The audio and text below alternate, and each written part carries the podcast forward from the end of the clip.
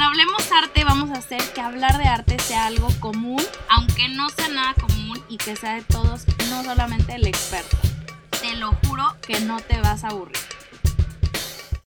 Bienvenidos a mi gente bonita, hablemos arte otro miércoles del podcast. Estoy bien, bien feliz de tenerte aquí de regreso otra semana más. Y el día de hoy estoy contenta especialmente porque vamos a tocar el tema de algo que se celebra este 28 de junio. Se celebra oficialmente el Día del Orgullo Gay. Y claro, digo gay por mera formalidad porque este es un día para celebrar absolutamente a todos, ¿no? De cada letra de las siglas que todos conocemos, lesbianas, gays, bisexuales, transexuales, eh, transgénero, transvesti, intersex, queer, asexual y más. Así que hoy la plática va a ser distinta. Primero que nada, sé que hemos tocado este tema varias veces, em, pero ya las últimas dos semanas hemos hablado entre eh, el pop art y Andy Warhol, ¿no? Y el mundo del arte, etcétera, ¿no? Pero cuando vi el calendario y vi que se tocaba, o sea, que esta semana se celebraba este día em, del orgullo, pues dije, no manches, fue como una sorpresa que no estaba planeada y una sorpresa que me dio mucho gusto. Así que bueno, quiero platicar justamente de esta línea que hemos estado siguiendo, el pop art. El pop art ha sido considerado más de una vez por los críticos como el primer movimiento de arte queer de toda la historia. Ahora, tenemos que hablar de que la palabra queer antes de seguir en realidad tiene un origen un poco pues no tan padre, porque en inglés se usaba para describir algo que era raro o diferente y se usaba de forma despectiva, ¿no? Se decía como she had a queer feeling about it o tenía una sensación rara al respecto. Este, entonces eventualmente se empezó a usar la palabra para describir a personas con distintas identidades o preferencias sexuales de una manera peyorativa, porque pues eran entre comillas, los diferentes o los raros. Estoy haciendo comillas, ustedes no me ven, pero bueno. Eh, sin embargo, esta palabra, con la palabra queer pasa algo muy parecido con lo que pasa con la palabra eh, N en inglés, que es súper eh, polémico y cuando una persona blanca llama a alguien, pues esa palabra es una total falta de respeto, pero las personas negras entre sí, pues se vale totalmente porque es una palabra que les toca, ¿no? Que les pertenece, que se han apropiado de ella y que han hecho con ella lo que ellos quieren, han cambiado la manera en cómo esta palabra tenía tanto peso antes, ¿no? Al grado que el día de hoy la palabra queer puede ser usada para escribir a cualquier persona que no es una persona cisgénero o heterosexual, es decir, todo aquel que entre en el espectro de la comunidad. Si eres lesbiana, puede ser queer, si eres bisexual, puede ser queer también, o si eres trans o asexual, o simplemente disfrutas el ambiente de la comunidad, si te consideras parte de ella. Y podemos preguntarnos, ¿no? ¿Por qué? Y yo creo que llegamos a un punto en la historia en la que la gente finalmente está levantando la voz, solicitando no ser encasillados por uno de los dos géneros, de no ser encasillados por una opción A o B en cuanto a sus preferencias sexuales. Entonces estamos en medio de esta revolución en la que la gente se da cuenta de que las cosas no tienen que ser blanco o negro y que incluso pueden cambiar con el tiempo. Y ahora, ¿a qué voy con todo esto? Muy interesante y todo, pero pues no estábamos hablando del pop art, Roberta. Pues sí. Em, retomando con esto, obviamente quería platicar de tantito de estos tecnicismos antes, pero el pop art, y por la razón por la cual lo menciono, fue el primer movimiento artístico queer de la historia porque se atrevió a tomar todas esas normas sociales, esos permisos, entre comillas, y hacer con ellos lo que quisieron. Podemos empezar hablando de Warhol. Durante los años 50, él fue uno de los poquitos artistas abiertamente homosexuales, trabajando en un contexto de ilustración comercial para revistas de moda, anuncios corporativos, pero en el momento en el que vio la oportunidad de empezar a producir su propio trabajo no comercial, decide hacerlo en un entorno a su identidad y de las que lo rodeaban. ¿Y qué pasó?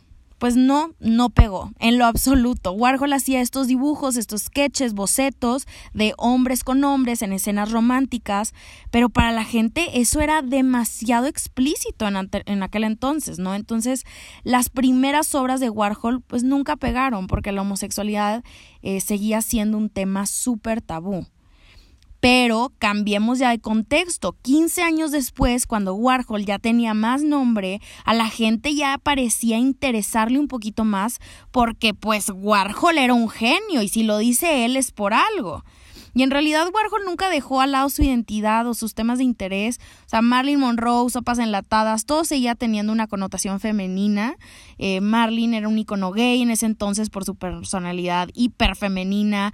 Las sopas enlatadas se asociaban directamente con la cocina, que, que en aquel entonces era un contexto de solo para mujeres, ¿no?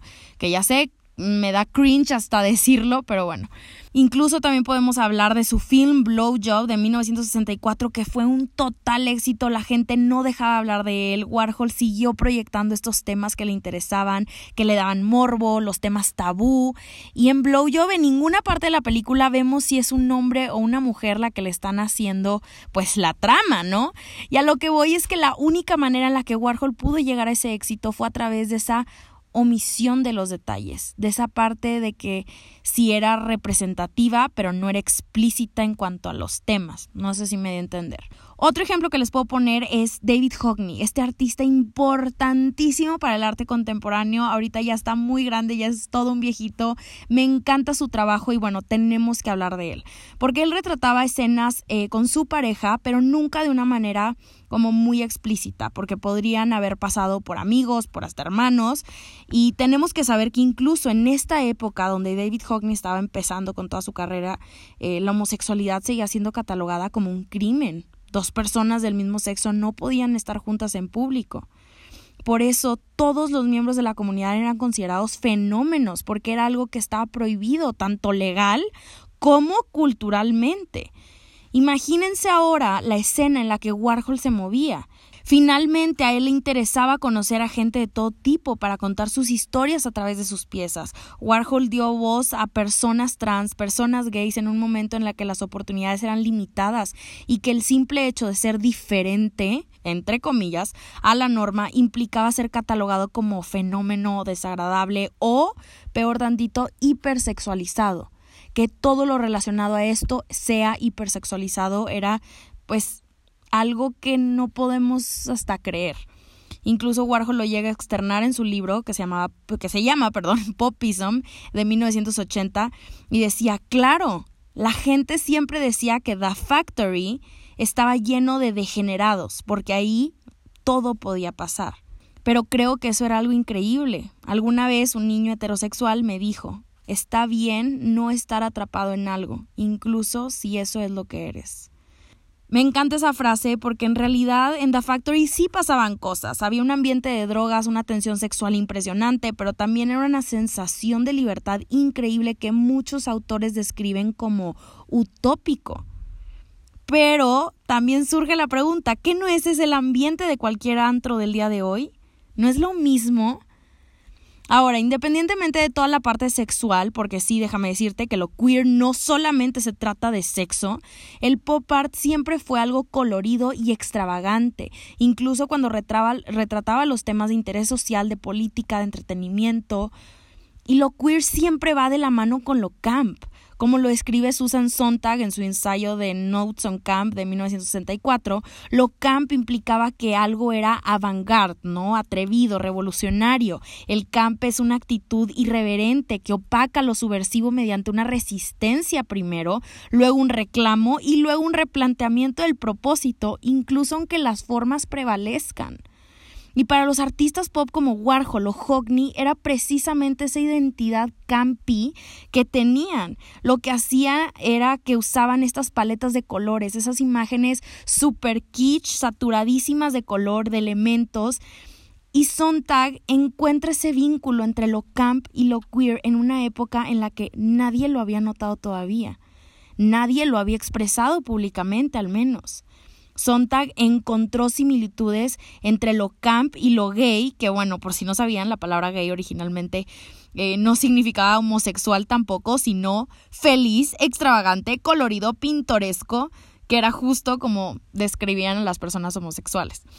Pero en fin, retomando con Susan Sontag, que defendía que si lo camp era sinónimo de lo gay, entonces el simple hecho de ser uno mismo ya es un performance de libertad, de fluidez y revolución.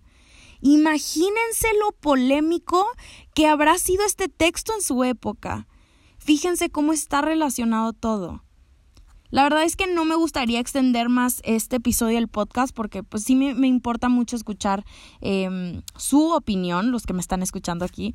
Em, creo que este episodio en particular me habla muchísimo, me mueve muchas fibras, especialmente porque estoy rodeada de tantas personas que pertenecen a la comunidad que creo que al tal grado me hacen sentir parte de ella también. Y creo que como a muchos, pues el, el tema de la homofobia y la discriminación es algo que, que puede molestar, pero pero de una manera impresionante que puede herir a, tantos que nos rodean, eh, pero al mismo tiempo creo que me emociona presenciar todo lo que está pasando, que estoy segura que en 20 años vamos a voltear atrás y vamos a ver una completa, eh, un completo cambio. Creo que es increíble cómo la comunidad lleva ya más de un siglo en esta lucha, cómo hay países en los que ser tú mismo sigue siendo ilegal, o el estar con tu pareja, o tener una familia. Y antes de ponerme a chillar, eh, quiero concluir con el tema que llevábamos hasta este momento, ¿no? Con el pop art, eh, que en esencia creo que se relaciona mucho con esto, porque puede ser lo que sea. Es un reflejo irónico y explícito de la sociedad contemporánea, toda la sociedad contemporánea. El pop art surge en una época de protesta, de hiperconsumismo, de liberación, y por lo tanto es extravagante, es radical y y aunque no lo parezca, es profundo. El pop art es político, es histórico, es cultural, nace en un momento en la historia en la que las cosas iban demasiado rápido y que el alzar la voz era importante y necesario. Es por eso que mi objetivo con el episodio del día de hoy es poner en un especial foco en todas las personas que estuvieron detrás de cada una de esas obras extravagantes, saturadísimas, en todas esas historias que podemos conocer a través de cada una de sus piezas. Jasper Jones, Robert Rauschenberg, Andy Warhol, David Hockney, que le pese a quien le pese, a través del pop art, lograron que lo queer se hiciera parte de la cultura mainstream. Creo que se necesita alguien valiente para presentar piezas como las que ellos presentaron, pero sobre todo se necesita de un completo autoconocimiento y una seguridad irrefutable para presentarte tú como un artista que va en contra de la norma. Así que no solamente le aplaudo a ellos, le, aplaudemos le aplaudimos a todos.